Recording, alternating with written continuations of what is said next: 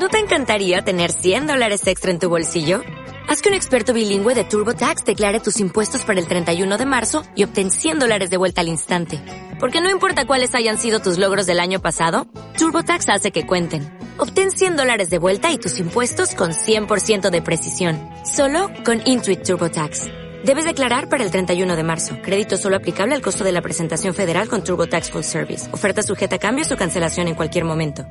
Libro primero. En el nombre de Chemosh. Margaret Weiss. La discípula oscura 2. 7. Prólogo. Timoteo Curtidor no era un hombre malo, solo era débil. Tenía esposa, Gerta, y un bebé recién nacido que estaba sano y era precioso.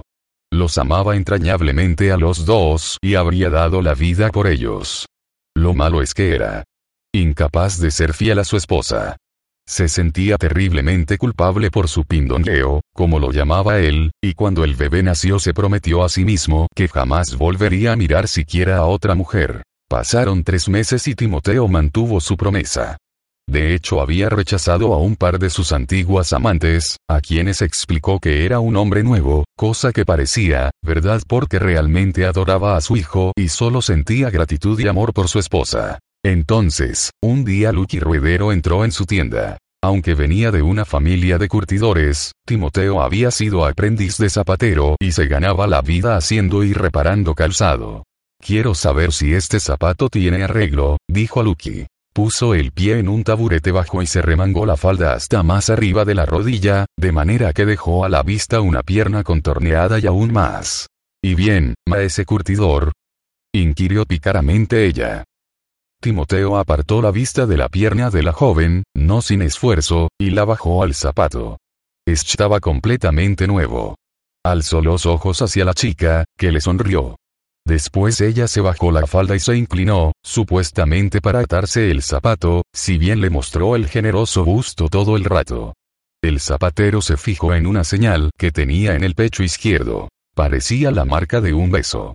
Se imaginó posando los labios en aquel mismo lugar y se quedó sin aliento. Luke era una de las chicas más bonitas de Solace y también una de las más inalcanzables, si bien corrían rumores.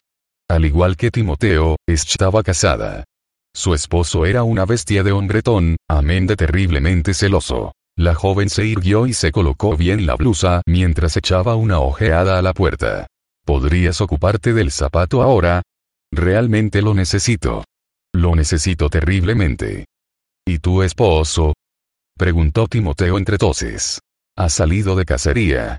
Además, podrías echar el cerrojo para que nadie te interrumpiera en tu trabajo. Timoteo pensó en su esposa y en su hijo, pero no estaban allí y Lucky sí.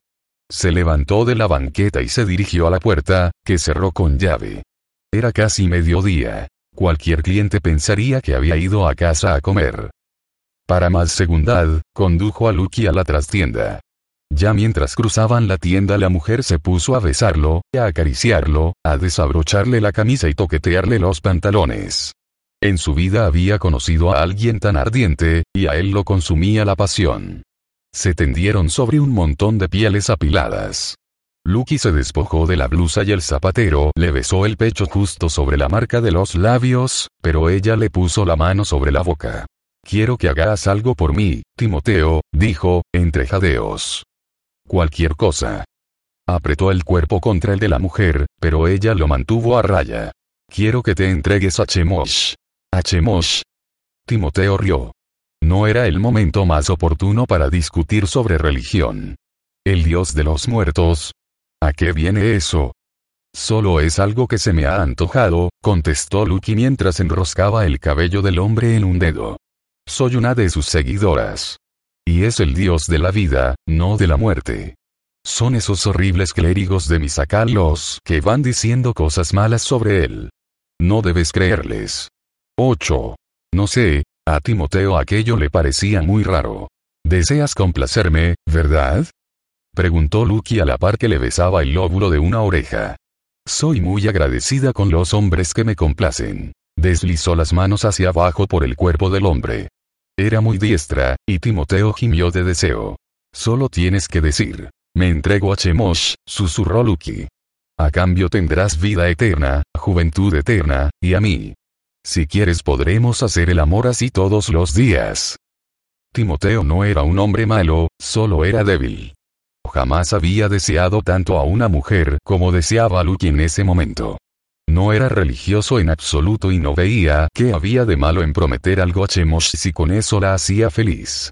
Me entrego a Chemosh, y a Lucky dijo, bromeando. Lucky le sonrió y presionó los labios contra el pecho izquierdo del hombre, sobre el corazón. Un dolor espantoso acometió a Timoteo. El corazón empezó a latirle desbocado, irregularmente. El dolor se extendió por los brazos, torso abajo y por las piernas. Intentó apartar a Lucky, frenético, pero la mujer tenía una fuerza terrible y lo mantuvo inmóvil sin dejar de apretar los labios contra su pecho. Sintió un espasmo en el corazón. Quiso gritar, pero le faltaba el aliento. El cuerpo se le estremeció, lo sacudió una convulsión y se puso rígido a medida que el dolor, como si fuera la mano de un dios maligno, lo hacía y lo estrujaba, lo retorcía, lo desgarraba y lo arrastraba a la oscuridad. Timoteo salió de la oscuridad y entró en un mundo que parecía todo el penumbra. Vio objetos que le resultaban familiares pero que no conseguía reconocer. Sabía dónde estaba, pero eso no tenía importancia. Le daba igual. La mujer con la que había estado se había marchado. Intentó recordar su nombre, pero le fue imposible. Solo había un nombre en su mente, y fue el que pronunció. Mina. Sabía quién era a pesar de que no la conocía. Tenía unos preciosos ojos ambarinos. Ven a mí, lo llamó Mina. Mi señor Chemos te necesita. Iré, prometió Timoteo. ¿Dónde te encontraré? Sigue la calzada hacia el amanecer. ¿Quieres decir que abandone mi casa? No, no puedo, el dolor asaltó a Timoteo, un dolor espantoso que eta como la agonía de la muerte. Sigue la calzada hacia el amanecer, repitió Mina. Lo haré. Jadeó, y el dolor cesó. Tráeme discípulos, le dijo. Da a otros el regalo que se te ha dado a ti. Y jamás morirás, Timoteo, jamás envejecerás, y jamás sentirás temor.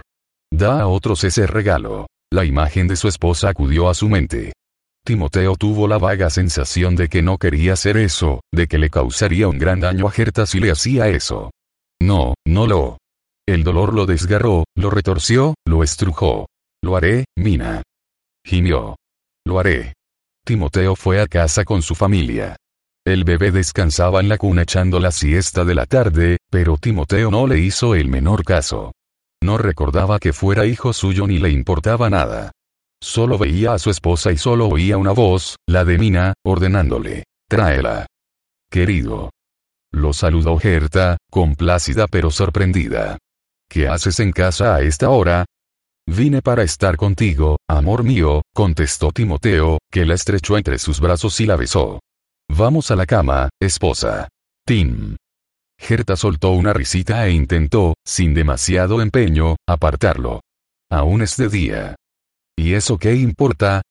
No dejaba de besarla, de tocarla, y sintió que ella se derretía entre sus brazos.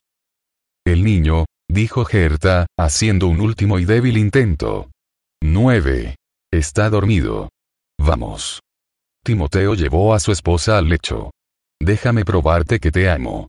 Sé que me amas, repuso Gerta, que se acurrucó contra él y empezó a responder a sus besos. Comenzó a desabrocharle la túnica, pero Timoteo le asió las manos. Hay algo que has de hacer como prueba de que me amas, esposa. Recientemente me he convertido en seguidor de un dios, Chemosh, y quiero que compartas el gozo que yo he hallado en servirlo. Oh, pues claro que sí, esposo, si eso es lo que quieres, respondió Gerta pero no sé nada sobre dioses. ¿Qué clase de dios es Chemosh? Un dios de vida eterna, dijo Timoteo. ¿Te entregarás a él? Haré lo que sea por ti, esposo. Él abrió la boca para decir algo, pero se frenó. Notaba una lucha en su interior. El rostro se le contrajo en un gesto de dolor. ¿Qué te ocurre? preguntó ella, alarmada. Nada. Me ha dado un calambre en el pie, eso es todo. Di las palabras. Me entrego a Chemosh. Gerta hizo lo que le pedía y añadió. Te amo. Entonces Timoteo musitó algo muy raro mientras se inclinaba sobre ella y apretaba los labios contra su pecho, sobre el corazón. Perdóname. 10. 1. Ausric Krell, caballero de la muerte, contempló atónito como una pieza blanca del Cas, el Kender, corría a través del tablero, se abalanzaba a toda velocidad contra él, caballero oscuro de sus fichas, y luchaba a brazo partido con él. Ambas piezas cayeron del tablero y empezaron a rodar por el suelo. Eh, un momento. Eso va contra las reglas, fue el primer pensamiento indignado de Krell. El segundo pensamiento, estupefacto, fue, jamás había visto hacer eso a una pieza de Cas. El tercer pensamiento incluía una conclusión reveladora. Esa no es una pieza de Cas normal y corriente. El cuarto pensamiento fue profundamente receloso. Aquí está pasando algo muy raro. Después de eso, los pensamientos que tuvo fueron tremendamente embarullados, sin duda debido al hecho de que estaba ensalzado en un combate contra una mantis gigantesca para salvar su existencia como muerto viviente. Krell siempre había detestado a los bichos, y esa mantis en particular resultaba realmente aterradora con sus tres metros de longitud, esos ojos bulbosos, el caparazón, verde y seis patas enormes del mismo color, dos de las cuales hacían a Krell mientras las mandíbulas se cerraban como un cepo sobre su espíritu acobardado y el bicho empezaba a mascar ruidosamente su cerebro. Tras un instante aterrador, Krell comprendió que aquel no era un insecto normal.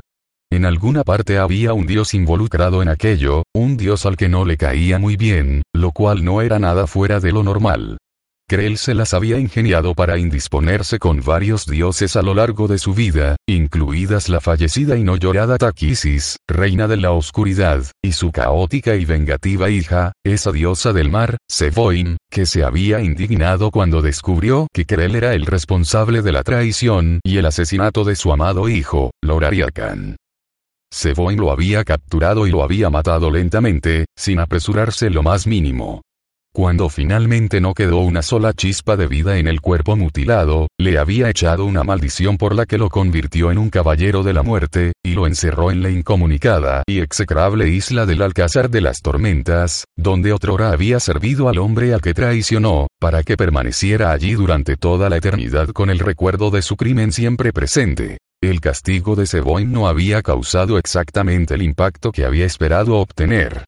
Otro famoso caballero de la muerte, Lord Sot, había sido una figura trágica, consumida por el remordimiento que, a la larga, había hallado la salvación. A Krell, por otro lado, le gustaba su actual condición de muerto viviente.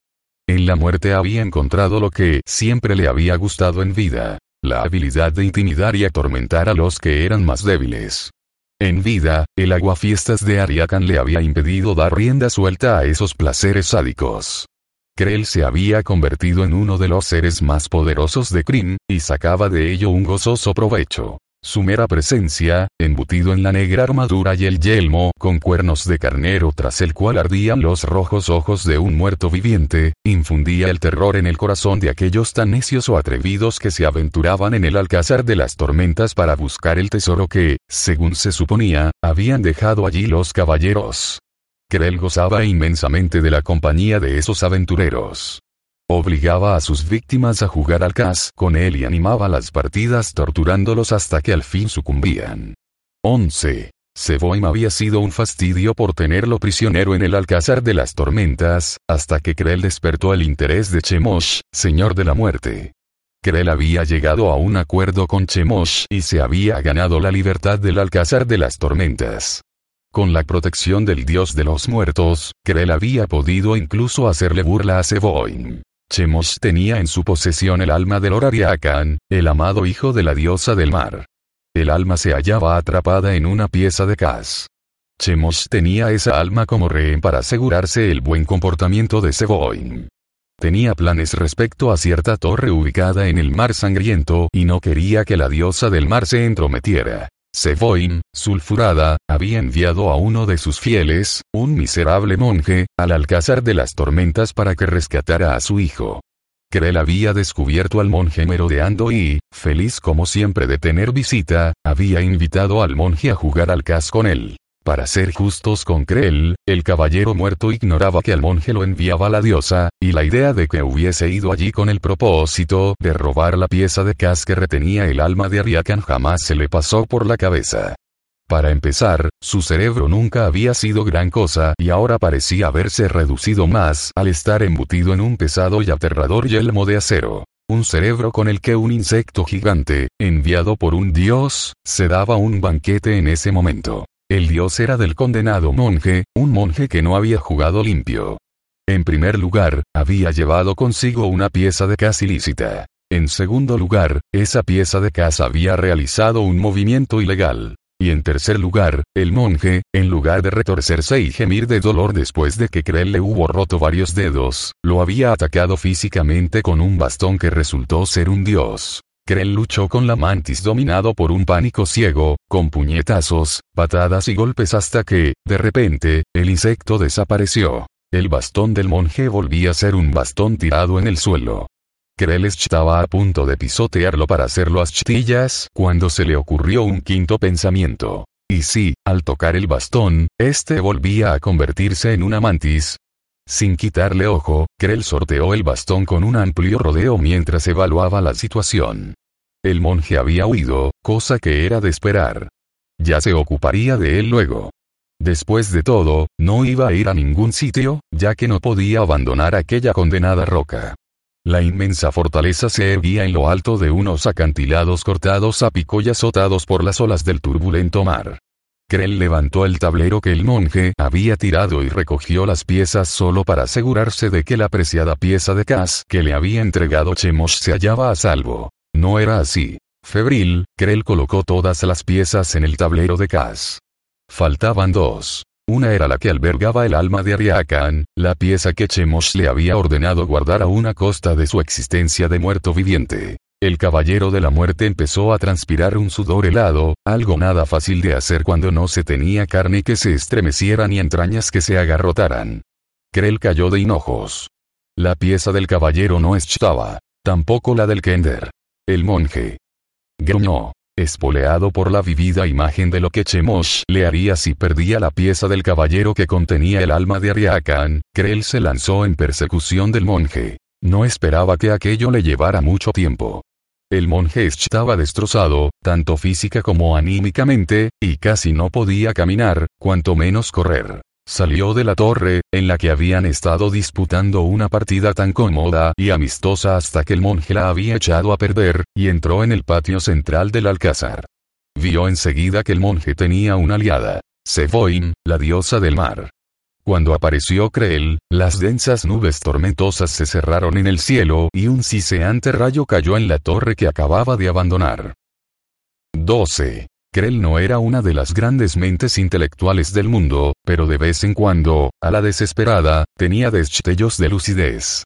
No me pongas la mano encima, Sevoin, bramó. Ese monje tuyo cogió la pieza equivocada. Tu hijo sigue en mi poder. Si haces algo para ayudar a escapar a ese ladrón, Chemosh hará que fundan a tu precioso chico de peltre y que batan su alma hasta que caiga en el olvido. El farol de Krell funcionó. Los relámpagos saltaron, vacilantes, de nube en nube. El viento encalmó, el cielo se tornó más plomizo y unos cuantos granizos tintinearon sobre el yelmo de acero de Krell. La diosa le escupió lluvia, pero eso fue todo. Seboin no osó hacerle daño. No osó acudir en ayuda del monje. En cuanto a este, avanzaba animosamente sobre las rocas en un vano intento de escapar. Hundidos los hombros, el hombre inhalaba de manera entrecortada. Estaba casi acabado. Su diosa lo había abandonado, y Krell esperaba que se rindiera, que capitulara, que suplicara por su miserable vida. Eso era exactamente lo que el propio Krell había hecho en una situación semejante, si bien a él no le funcionó.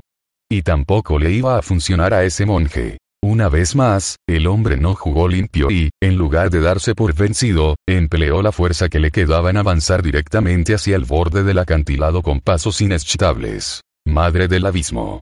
Krell, conmocionado, adivinó su intención. El imbécil iba a saltar al vacío. Si saltaba se llevaría consigo la pieza de Cass, sin posibilidad de que Krell pudiera recuperarla, ya que no tenía la menor intención de ponerse a nadar en las infestadas aguas de Seboin. Tenía que agarrar al monje e impedirle que saltara. Por desgracia, hacerlo no era una tarea fácil de conseguir. Su forma corpulenta, embutida en la armadura completa de un caballero de la muerte, se movió con pesada lentitud. No podía correr. Las piezas de la armadura tintinearon y entrechocaron ruidosamente. Las pisadas retumbantes hicieron temblar el suelo. Contempló con creciente terror que el monje le iba sacando más distancia. Krell halló una aliada inesperada en Seboin. También ella temía por la pieza de cas que el monje llevaba encima e intentó detener al hombre. Dejó caer sobre él un aguacero y fuertes ráfagas de viento lo zarandearon, pero el miserable monje se levantó y siguió adelante. Llegó al borde del acantilado. Krell sabía lo que había abajo. Peñascos de granito aserrados tras una caída de más de 20 metros. Détenlo, Seboin. Bramó Krell. Si no lo haces lo lamentarás. El monje sostenía una bolsita de cuero en una mano y se la guardó debajo de la pechera de la ensangrentada túnica. En medio de resbalones y juramentos, Krell avanzó a trancas y barrancas por las rocas a la par que blandía la espada. El monje subió a una repisa que sobresalía por encima del mar, y alzó el rostro al cielo encapotado de negros nubarrones pero iluminado intensamente por el miedo de la diosa. Sevoin, estamos en tus manos, gritó el monje. Krell soltó un rugido de rabia. El monje saltó. Krell avanzó a bandazos entre las rocas. El impulso que llevaba lo condujo a un paso tan frenético que llegó al borde del acantilado antes de que se diera cuenta y estuvo a punto de precipitarse al mar. El caballero de la muerte se tambaleó adelante y atrás durante lo que fue un instante de pánico, que le habría hecho dar un vuelco al corazón de haberlo tenido, antes de conseguir recuperar el equilibrio. Retrocedió unos pasos inestables, a trompicones, y después se adelantó centímetro a centímetro y se asomó cautelosamente por el borde. Esperaba, ver el Terese, cuerpo destrozado del monje tendido sobre las rocas y a Seboin lamiendo a lengüetazos su sangre. Nada. Estoy jodido, masculló Creel, taciturno. El caballero de la muerte alzó la vista al cielo, donde los nubarrones se volvían más oscuros y más densos. El viento empezó a soplar, comenzaron a caerle encima lluvia y granizo, rayos y truenos, sellisca y nieve, grandes fragmentos de una torre cercana. Krell habría corrido a pedir protección a Chemos pero, por desgracia, Chemos era el dios que le había entregado la pieza de cas que acababa de perder. Al Señor de la Muerte no se lo conocía por ser misericordioso o clemente. En algún lugar de esta isla tiene que haber un agujero lo bastante profundo y oscuro donde un dios no me pueda encontrar, razonó al tiempo que evitaba por un pelo que una gárgola de piedra lo aplastara al precipitarse sobre él. Dio media vuelta y desanduvo sus pasos bajo la furiosa tormenta. 14. 2. Rizalarife era el monje que había tomado la desesperada decisión de saltar por el acantilado del Alcázar de las Tormentas. Había apostado la vida y la de su amigo Beleño, el Kender, confiando en que Seboin no los dejaría morir. No podía, ya que Riz tenía en su posesión el alma de su hijo. Al menos eso era lo que Riz esperaba. Su mente tenía presente la alternativa de que, si la diosa lo había abandonado, podía morir lentamente y torturado a capricho por el cruel caballero de la muerte, o podía morir rápidamente en las rocas de allá abajo. Dejando que ocurriera lo que quisiera la suerte, Riz saltó al mar en una zona del alcázar de las tormentas donde no había rocas. Se zambulló en el agua y se hundió a tanta profundidad que la luz diurna se desvaneció muy por encima de él. Manoteó en la heladora oscuridad, sin saber dónde era arriba y dónde abajo. Tampoco es que importara. Y jamás podría alcanzar la superficie. Se estaba ahogando, tenía los pulmones a punto de reventar. Cuando abriera la boca se tragaría una muerte gorgoteante y asfixiante. La mano inmortal de una diosa iracunda penetró en las profundidades de su océano, aferró a Riz Alarife por el cogote, lo sacó de las aguas y lo arrojó a la orilla. ¿Cómo te atreves a poner en peligro a mi hijo? gritó la diosa. Siguió dando rienda suelta a su ira, pero Riz no la oía. Cerrándose como las aguas del mar, la furia de Seboin se cernió sobre su cabeza y ya no supo nada. Riz yacía boca abajo en la cálida arena. La tánica de monje estaba empapada, al igual que los zapatos. El cabello mojado le caía sobre la cara, y tenía los labios con un cerco blanco de sal. Sal que también notaba dentro de la boca y en la garganta. De pronto unas manos fuertes le dieron la vuelta, lo pusieron boca arriba, le echaron los brazos por encima de la cabeza y empezaron a bajarlos y a subirlos en un movimiento de bombeo para sacarle el agua de los pulmones. Escupió agua de mar entre toses. Ya era hora de que volviera a sentir, dijo Seboin sin dejar de subirle y bajarle los brazos. Gimiendo, Riz consiguió emitir una protesta que más parecía un graznido. Basta. Por favor, de nuevo vomitó agua de mar. La diosa lo soltó y dejó que los brazos del hombre cayeran con flojedad en la arena. A Riz le ardían los ojos a causa de la sal y apenas podía abrirlos.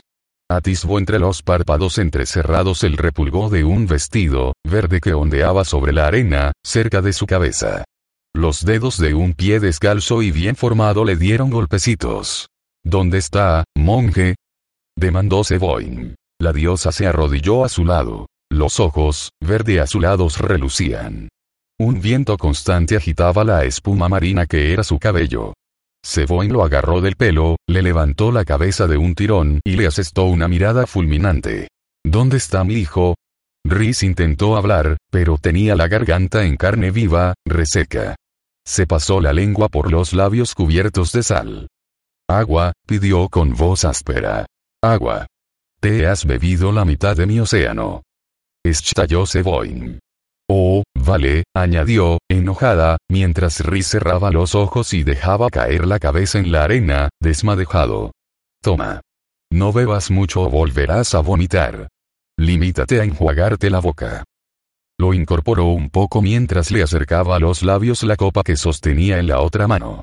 La diosa podía ser tierna cuando quería, el monje sorbió el fresco líquido con gratitud, y Seboin le pasó los dedos humedecidos por los labios y los párpados para quitarles la sal. 15. Ya está, dijo en tono tranquilizador. Ya has tomado agua. El timbre de su voz se endureció. Ahora déjate de darme largas. Quiero a mi hijo. Cuando Riz alargó las manos hacia la pechera de la túnica, donde había guardado la bolsita de cuero, el dolor lo asaltó y no pudo menos que dar un respingo. Alzó las manos. Tenía los dedos de color púrpura y doblados en ángulos extraños. Era incapaz de moverlos. Seboin lo miró y aspiró por la nariz. Yo no soy la diosa de la curación, si es lo que estás pensando. Le dijo fríamente. No os he pedido que me sanéis, majestad, repuso Riz, prietos los dientes. Lentamente, metió la mano tullida en la pechera de la túnica y suspiró con alivio al tantear el cuero mojado. Había albergado el temor de que la bolsa se le hubiera perdido en la zambullida desde lo alto del acantilado. Tanteó la bolsa torpemente, pero no podía mover los dedos rotos lo suficiente para abrirla. La diosa le asió la mano y, de uno en uno, tiró de los dedos y le colocó los huesos en su sitio. El dolor fue espantoso y por un instante Riz creyó que iba a desmayarse. Sin embargo, una vez que Seboim hubo terminado, los huesos rotos estaban curados. Las magulladuras amoratadas desaparecieron y la inflamación empezó a disminuir. Por lo visto Seboin tenía su propio toque curativo. Riz permaneció tendido en la arena, bañado en sudor, a la espera de que las náuseas remitieran. Te lo advertí, dijo la diosa. No soy mi sacal. No, majestad, pero gracias de todos modos, murmuró el monje. Las manos sanadas buscaron bajo la túnica y sacaron la bolsa de cuero. Tras aflojar el lazo que la cerraba, la volcó boca abajo. Dos piezas de cas cayeron en la arena, un caballero montado en un dragón azul y un kender. Seboin se apoderó rápidamente de la pieza del caballero y la sostuvo en la mano mientras la acariciaba y le hablaba con dulzura. Hijo mío. Mi querido hijo. Tu alma será liberada, iremos a ver a Chemoch inmediatamente. Se produjo una pausa en la que la diosa parecía estar escuchando, y a continuación habló de nuevo, la voz alterada. No discutas conmigo, Ariakan. Tu madre sabe lo que es mejor. Acunando en las manos la figura de Cass, Seboin se puso de pie. Las nubes tormentosas oscurecían el cielo. Se levantó aire y aventó los punzantes granos de arena contra la cara de Riz. No os vayáis aún, majestad. Gritó el monje, desesperado. Quitad el hechizo al Kender. ¿Qué Kender? inquirió despreocupadamente Seboin. Girones de nubes se enroscaron a su alrededor, prestos a transportarla lejos. Riz se incorporó de un brinco, asió la figura del Kender del Cas y la sostuvo frente a la diosa. El Kender arriesgó la vida por vos, al igual que yo, dijo Riz. Haceos esta pregunta, Majestad. ¿Por qué iba Chemosh a liberar el alma de vuestro hijo?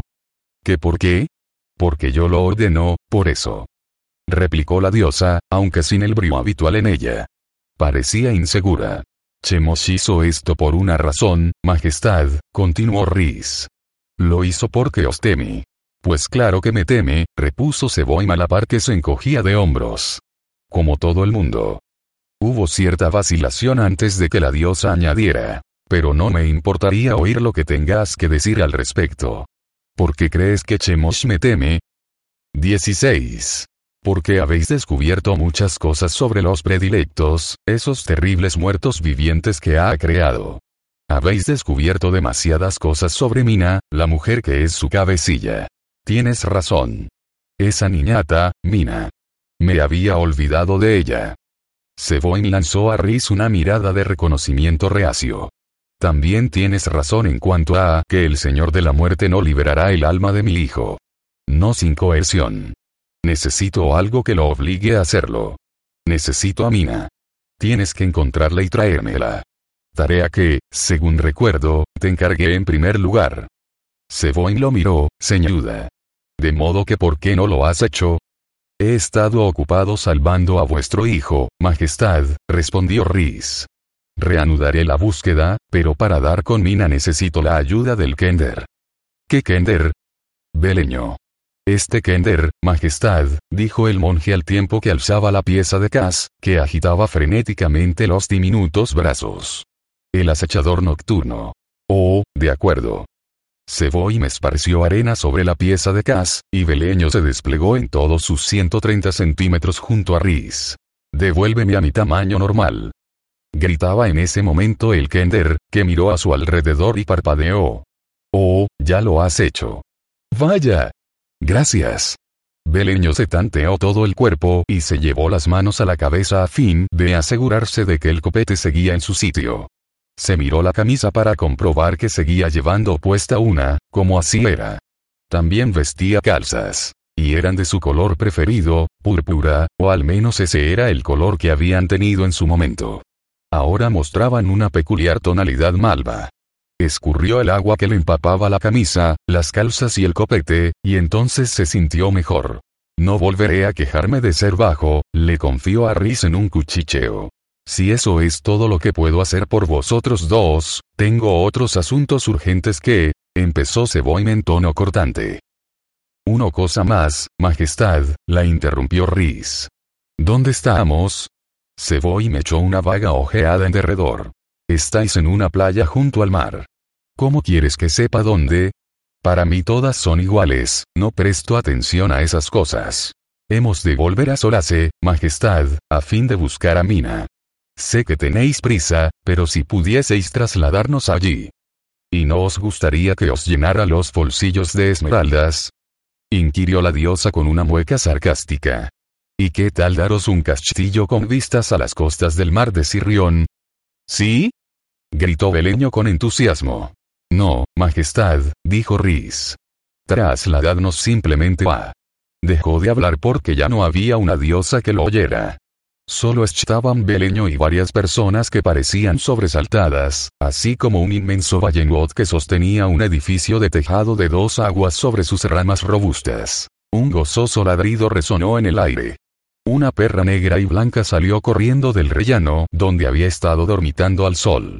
El animal bajó la escalera precipitadamente, esquivando las piernas de la gente, a punto de tirar a varias personas patas arriba. Corriendo a través del prado, Eita se abalanzó sobre Riz y saltó a sus brazos. El monje aferró el peludo cuerpo que se retorcía de contento y estrechó a la perra contra él con la cabeza hundida en el pelaje, húmedos los ojos de un líquido más dulce que el agua del mar.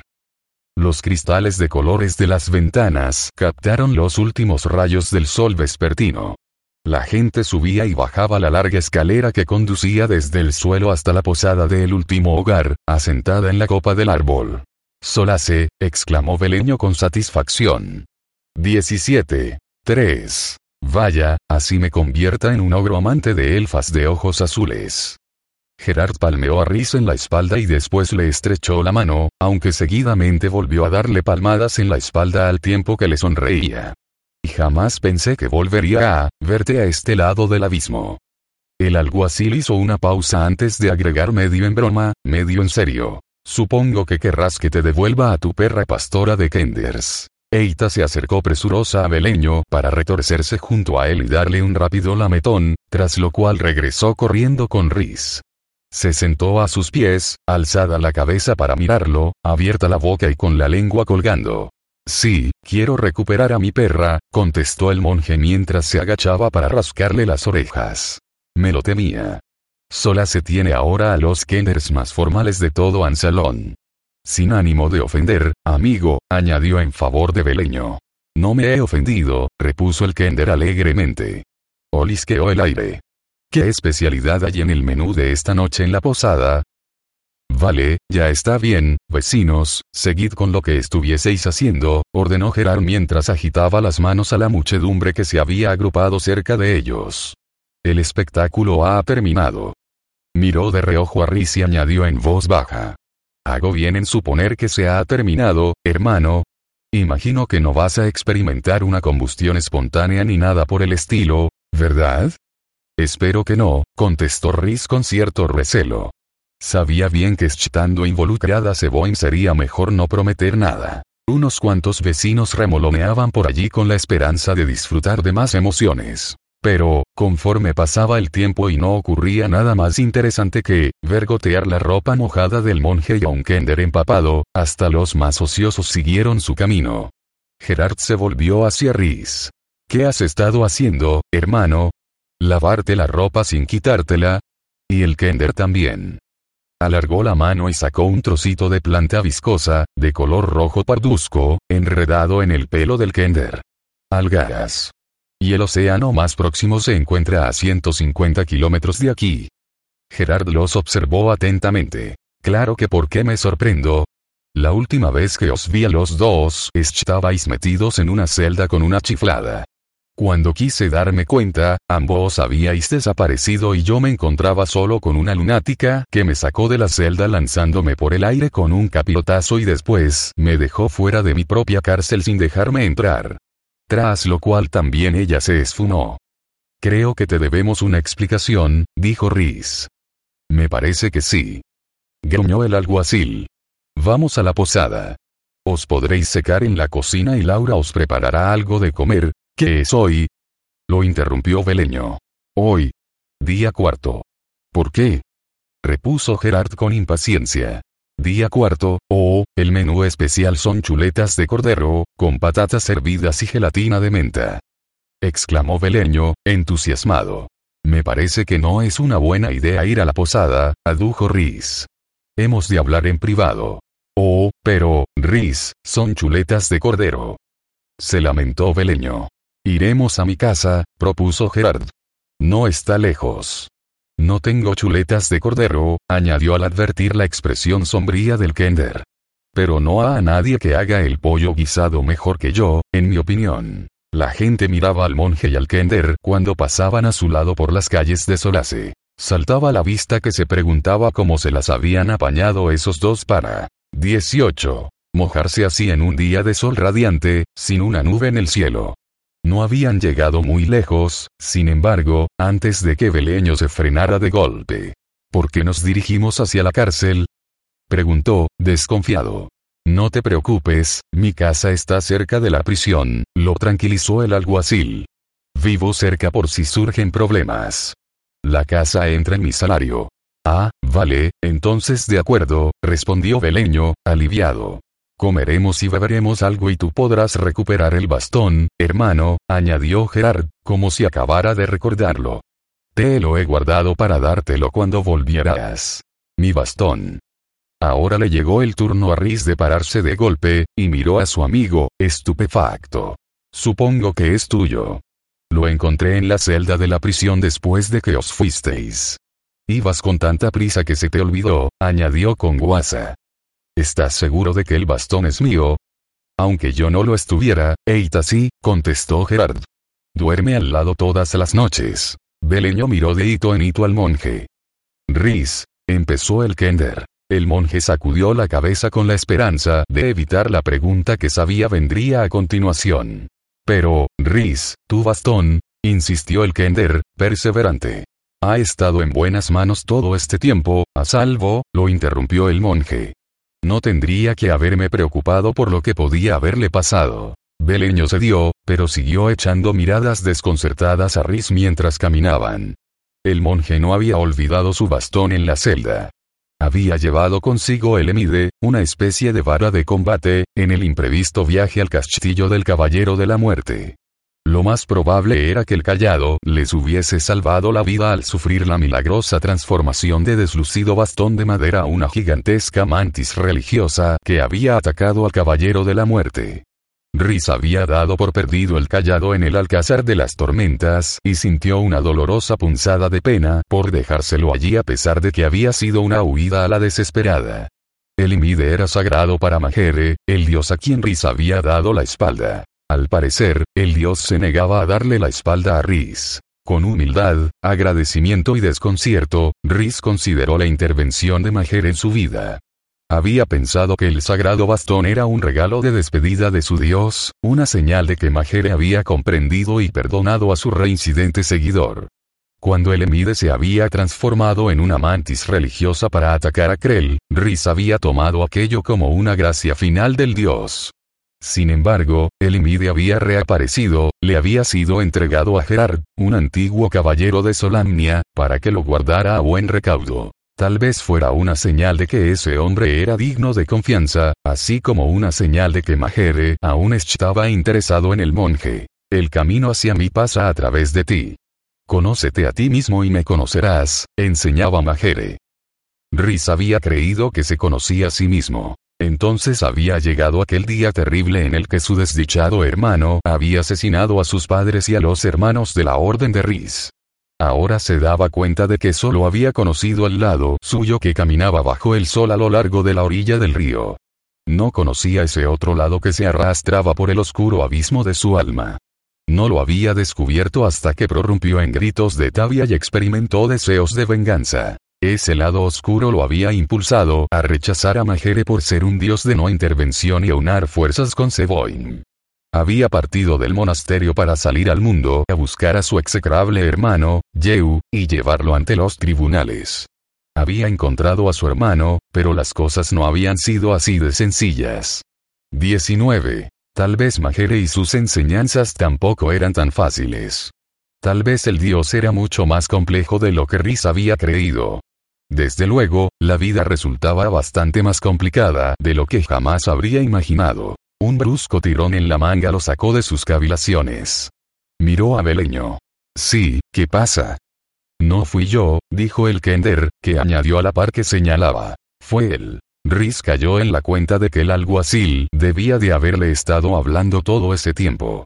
Perdona, Gerard, mis pensamientos tomaron un curso y no daba con el camino de vuelta. ¿Me decías algo? Te preguntaba si has vuelto a ver a esa lunática que aparentemente se cree con derecho a encerrarse en mi prisión o salir de ella cuando le apetece. ¿Está allí ahora? preguntó el monje, alarmado. No lo sé, replicó secamente Gerard.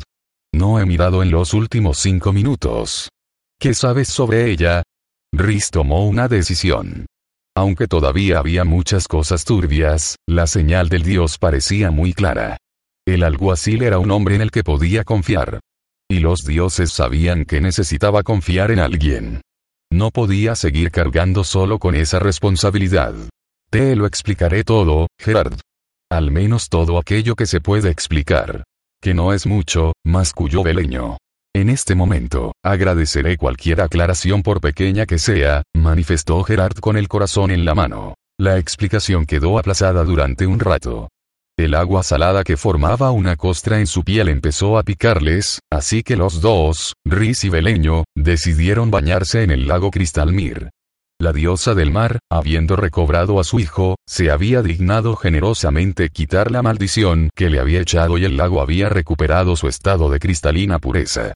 Los peces muertos que sofocaban sus aguas se habían retirado en carros y se habían echado en los campos como nutrientes de las cosechas, si bien la pestilencia aún no había desaparecido del todo y los dos se lavaron lo más deprisa posible.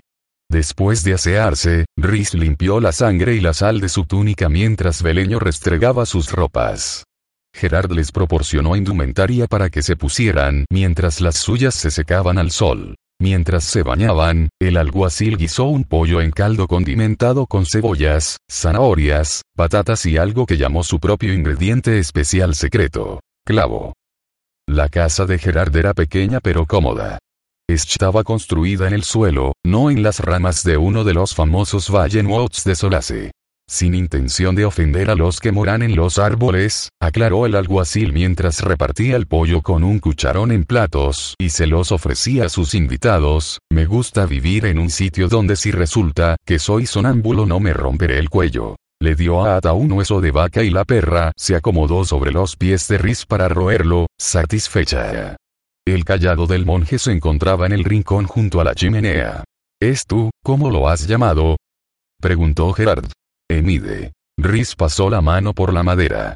Recordaba cada imperfección, cada bulto y cada nudo, cada muesca y cada corte que el Emide había ido recopilando a lo largo de más de 500 años de proteger a los inocentes.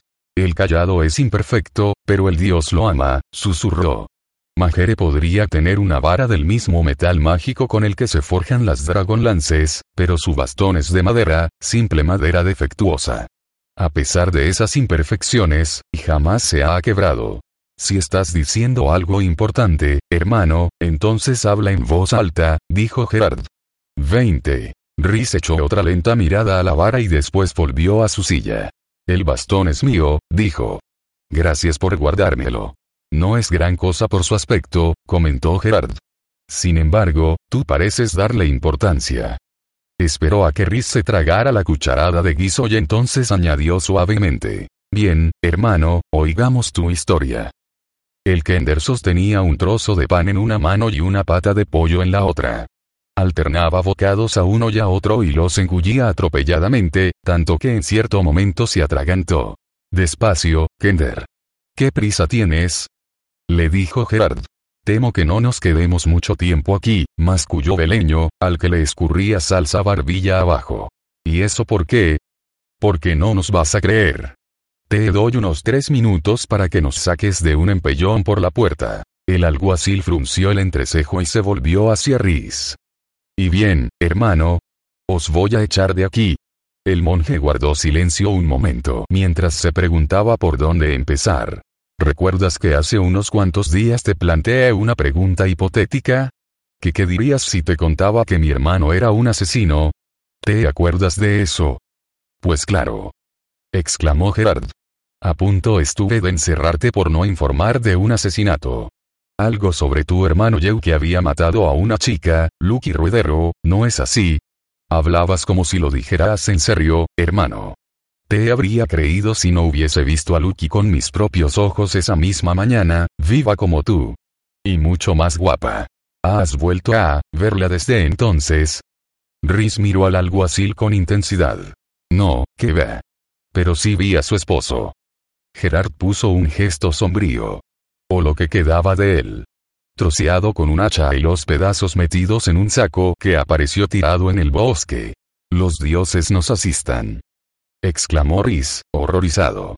A lo mejor dijo que no quería servir a Chemosh, sugirió lúgubremente Beleño. Como tus compañeros monjes. ¿Qué monjes? demandó Gerard. ¿Dices que Lucky ha desaparecido? Preguntó a su vez Riz. Ajá.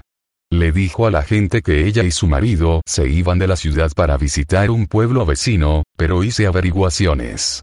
Lucky no regresó, por supuesto, y ahora sabemos lo que le ocurrió a su esposo.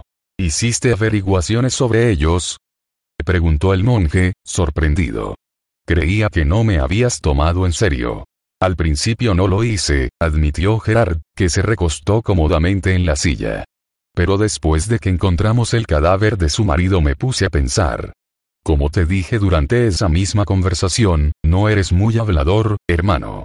Tenía que haber alguna razón para que dijeras lo que dijiste, de modo que, cuanto más pensaba en ello, menos me gustaba. Combatí en la guerra de los espíritus, luché contra un ejército de fantasmas. No me habría creído algo así si alguien me lo hubiera contado. Mandé a uno de mis hombres a ese pueblo para ver si podía encontrar a Lucky. Deduzco que no dio con ella. Nadie sabía nada de la chica en el pueblo. Al final resultó que ni se había acercado por allí, además de no ser la única que desapareció. Hemos tenido una racha de gente joven desaparecida. Dejan casa, familia y trabajos bien remunerados sin una palabra. Una pareja joven, Timoteo y Gerta Curtidor, abandonó a su bebé de tres meses, un niño al que ambos querían entrañablemente. Echó una mirada de soslayo a Beleño. Así que no tienes que embucharte la comida, Kender. No voy a echaros a la calle. 21. Es un alivio, contestó Beleño al tiempo que se limpiaba las migas caídas en la camisa prestada. Echó mano a una manzana. Y ya no digamos vuestra misteriosa desaparición de la celda de la cárcel, añadió el alguacil.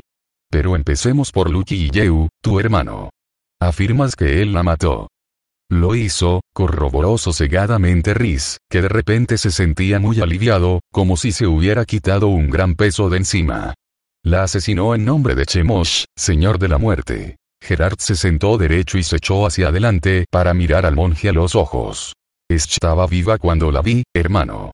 No, no lo estaba, replicó el monje, y tampoco lo está mi hermano.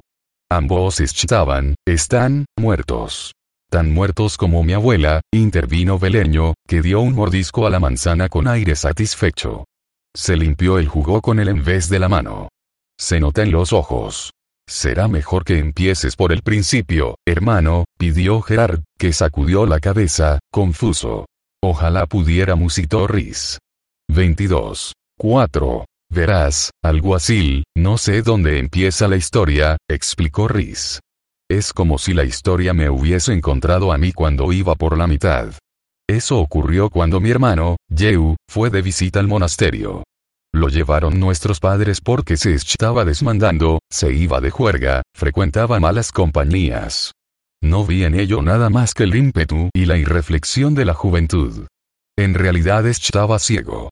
El maestro de nuestra orden y Ata vieron claramente lo que yo no supe captar que a Yeu le pasaba algo muy malo. La perra alzó la cabeza y miró a Riz mientras movía la cola. El monje acarició el suave pelaje del animal. Tendrías que haber visto a Ata. Al instante se dio cuenta de que mi hermano era una amenaza. Llegó incluso a morderlo, algo que jamás hace. Cierto. Gerard miró a la perra y se frotó la barbilla. Ni siquiera cuando se la provoca. Cayó, pensativo, sin quitar la vista del animal. Me pregunto. ¿Te preguntas qué, alguacil? No importa, hermano, dejemos eso ahora, dijo Gerard al tiempo que sacudía la mano. Continúa.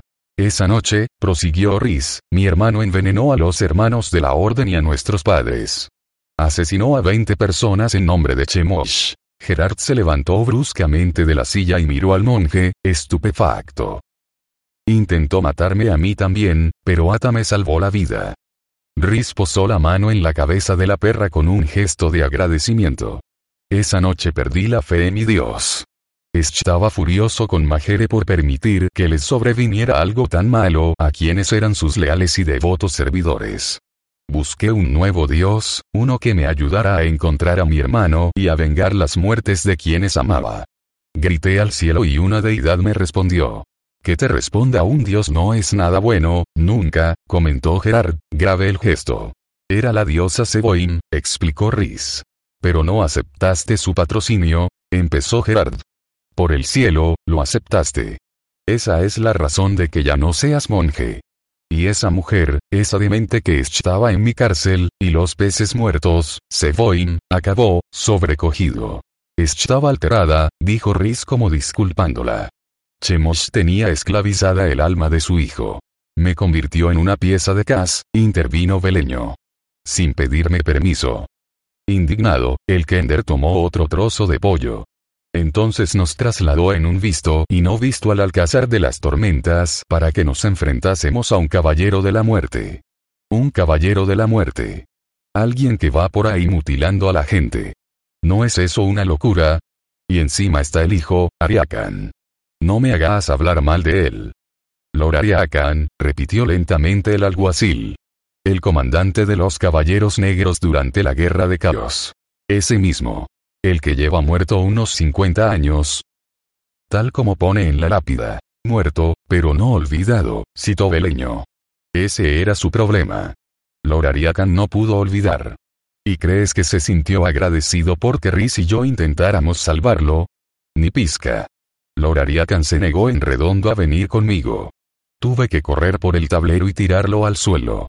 Esa parte tuvo su punto de emoción.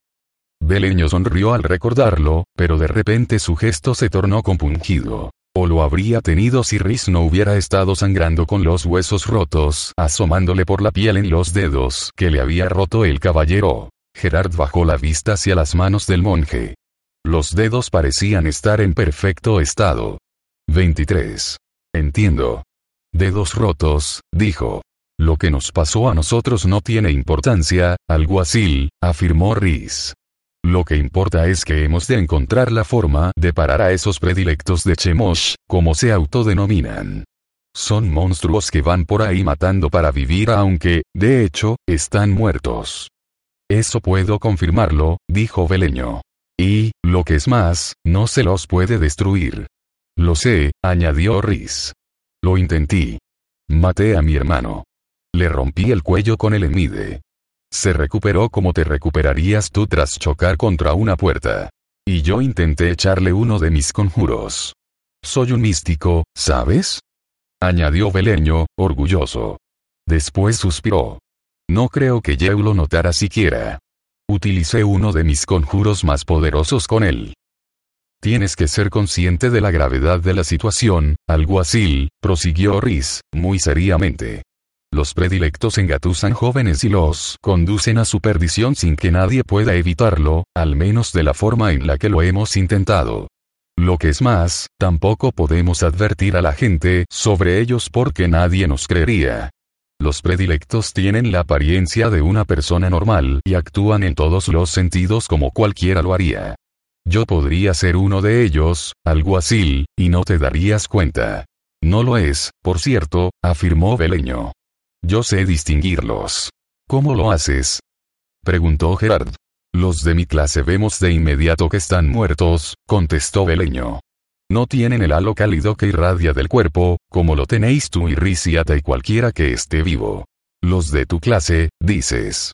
¿Te refieres a los Kenders? No cualquier Kender adulto. Los Kenders acechadores nocturnos. Pero mi padre dice que hay muchos como nosotros. ¿Y qué me dices de ti, hermano? ¿Lo sabes con solo mirar? Era obvio que Gerard procuraba por todos los medios que su tono no sonara escéptico. A primera vista no. Pero, si me acerco lo suficiente, lo noto en sus ojos. Como dice Beleño, no hay luz en ellos, no hay vida. Los ojos de los predilectos son los ojos muertos y vacíos de un cadáver. Hay otras formas de identificarlos. Por ejemplo, los predilectos de Chemos poseen una fuerza increíble. No se les puede hacer daño ni se los puede matar. Y creo bastante probable que todos lleven una marca en el pecho izquierdo, sobre el corazón. La marca del beso letal que los ha matado. Riz cayó, pensativo, e intentó recordar todo cuanto podía acerca de su hermano. Hay algo más que resultaba chocante en y que podría aplicarse a todos los predilectos. Con el tiempo, mi hermano, o más bien esa cosa que fue mi hermano, parece que ha ido perdiendo la memoria. Yeu no me recuerda en absoluto ahora. No se acuerda de haber matado a sus padres ni de ninguno de los otros crímenes que ha cometido. Parece incapaz de retener nada en la memoria durante un periodo largo. Lo he visto engullir una comida entera y al cabo de un momento protestar porque tenía mucha hambre. Sin embargo recuerda que tiene que matar en nombre de Chemosh, adujo Gerard. Sí, admitió Riz, sombrío. Es lo único que recuerdan. Eita reconoce a los predilectos cuando los ve, abundó Beleño al tiempo que daba una palmadita a la perra, la cual aceptó el gesto afectuoso de buen grado, aunque saltaba a la vista que esperaba recibir otro hueso. Si Ata los identifica, quizá otros perros también lo hagan. Eso explicaría un pequeño misterio al que he estado dándole vueltas, comentó Gerard, que miraba a Ata con interés. Sacudió la cabeza. Aunque de ser así, entonces sería una noticia luctuosa. Veréis, la he llevado conmigo cuando realizaba mi trabajo. Me ayuda con el problema Kender y también me es útil en otras cosas. Es una buena compañera y la voy a echar de menos, hermano. No me importa decírtelo. 24. Quizá, cuando regrese al monasterio, pueda entrenar a otro perro, alguacil. Riz hizo una pausa para reflexionar sobre lo que acababa de decir. Cuando regresé en ningún momento había tenido intención de volver allí. ¿Lo harías, hermano? A Gerard se le notaba complacido. Sería estupendo. En cualquier caso y retomando lo que os estaba diciendo, Eita y yo comemos a diario en el último hogar. Todos los de allí, la clientela habitual, conocen a Ata. Mis amigos se acercan y le hacen caricias, y ella se comporta siempre como una dama, muy amable y educada. Riz acarició las sedosas orejas de la perra. Bien, pues un día, ayer de hecho, uno de los habituales, un granjero que viene a vender sus productos en el mercado, comió en la posada como tiene por costumbre. Se agachó para acariciar a Ata como hace siempre, solo que esta vez ella le gruñó y le lanzó un mordisco. Él rió y se apartó comentando que debía de haberla pillado en un mal momento. Entonces hizo intención de sentarse a mi lado y Ata se levantó en un visto y no visto, e interpuso el cuerpo entre él y yo. Tenía el pelo erizado. Le gruñó de nuevo y esta vez le enseñó los dientes. Yo no entendía qué le pasaba. Gerard parecía sentirse embarazado. Me temo que le hablé con aspereza, hermano. Y me la llevé al establo, donde la dejé atada hasta que aprendiera a comportarse. Me parece que le debo una disculpa. Arrancó una tira de pollo y se la dio a la perra. Lo siento, Ata. Por lo visto sabías lo que hacías en todo momento. ¿Qué pasó con el granjero? Gerard negó con la cabeza. No he vuelto a verlo desde entonces. Se recostó otra vez en la silla, fruncido el entrecejo. ¿Qué piensas, alguacil? Preguntó Riz. Que si estos dos son capaces de identificar a esos predilectos solo con verlos podríamos tender una trampa. Pillar a uno con las manos en la masa. Eso ya lo hice yo, lo atajó el monje, sombrío. Me quedé allí mirando, impotente, mientras mi hermano mataba a una joven inocente. No tomaré parte en el mismo error de nuevo. Eso no ocurrirá esta vez, hermano, arguyó Gerard. Tengo un plan. Llevaremos guardias, mis mejores hombres. Le pediremos al predilecto que se rinda y, si no funciona, tomaremos medidas más drásticas. Nadie saldrá herido. Yo me ocuparé de que sea así. Riz seguía sin convencerse. Una pregunta más, dijo Gerard. ¿Qué tiene que ver Seboin con todo esto? Por lo visto hay una guerra entre los dioses. Justo lo que nos hacía falta, estalló Gerard, enfadado. Los mortales conseguimos por fin establecer la paz en Ansalón, relativamente hablando, y ahora los dioses empiezan a pelearse de nuevo. Apostaría a que es una pugna por el poder ahora que la reina de la oscuridad ha desaparecido. Y a nosotros, los pobres mortales, nos pilla en medio. ¿Por qué no nos dejan en paz los dioses, hermano? Solventemos cada cual nuestros propios problemas. Lo hemos hecho de maravilla hasta ahora, dijo secamente Riz. Todos los problemas que han azotado este mundo siempre los han causado los dioses, afirmó con vehemencia el alguacil. Los dioses no, lo contradijo suavemente Riz. Los mortales en nombre de los dioses. Gerard soltó un resoplido. No digo que las cosas fueran mucho mejor cuando los dioses no estaban, pero al menos no teníamos muertos vivientes caminando por ahí y asesinando, Vio que el monje parecía sentirse incómodo e interrumpió su perorata. Lo siento, hermano. No me hagas caso. Este asunto me exaspera. Continúa con tu historia. Necesito saber todo lo que sea posible si voy a combatir a esos seres. 25. Riz vaciló antes de proseguir en voz queda. Cuando perdí la fe clamé para que un dios, cualquier dios, se pusiera de mi parte. Seboin respondió a mi plegaria, una de las pocas veces que ha prestado oído a cualquiera de mis plegarias. La diosa me dijo que la persona que estaba detrás de todo esto era una mujer llamada Mina. Mina. Gerard se puso de pie tan deprisa que volcó el cuenco de pollo y lo desparramó por el suelo, para alegría de Ata. Estaba bien entrenada para pedir, pero, según la ley inmortal de los perros, si la comida caía al suelo, entonces se le echaba el guante. Beleño soltó un grito consternado y se agachó para salvar algo, pero Ata demostró ser mucho más rápida que él. La perra se tragó lo que quedaba de pollo sin molestarse siquiera en masticarlo. ¿Qué sabes de la tal mina? inquirió el monje, sobresaltado por la brusca reacción de Gerard. La conozco, hermano. La he visto, contestó Gerard, que se pasó los dedos por el pelo amarillo, con el resultado de que se le puso de punta. Y te diré una cosa, Risa Larife. Es algo que no quiero volver a repetir. No parece de este mundo, esa. Si está detrás de esto, enmudeció, caviloso. Sí, lo aprendió Riz. Si está detrás de esto que... Entonces creo que más vale que me replantee mis planes, contestó Gerard, sombrío. Se dirigió hacia la puerta. Tú y el Kender no os mováis. Tengo trabajo que hacer. Os necesitaré en Solace unos cuantos días, hermano. Lo siento, alguacil, dijo Riz al tiempo que sacudía la cabeza, pero he de seguir buscando a mi hermano. Ya he perdido un tiempo precioso. Gerard se paró en la puerta abierta y se volvió. Y cuando lo encuentres, hermano, ¿qué harás entonces? ¿Te limitarás a ir tras él y ser testigo de sus asesinatos? ¿O quieres pararlo de una vez por rodas? Rhys no respondió, solo miró a Gerard en silencio. Me vendría bien tu ayuda, hermano. La tuya, la de Atai, sí, incluso la del Kender añadió a regañadientes. Os quedaréis los tres unos pocos días. Un alguacil que pide ayuda a un Kender. exclamó Beleño, sin salir de su asombro. Apuesto a que eso no ha ocurrido jamás en toda la historia del mundo. ¡Qué demonios, Riz! Los ojos del monje se sintieron atraídos hacia el Emide, apoyado en el rincón. De acuerdo, alguacil, nos quedaremos. Dale más potencia a tu primavera con The Home Depot.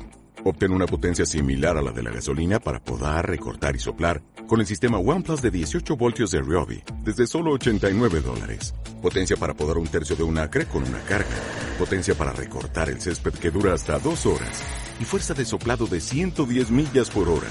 Todo con una batería intercambiable. Llévate el sistema inalámbrico OnePlus de 18 voltios de Ryobi. Solo en The Home Depot. Haces más.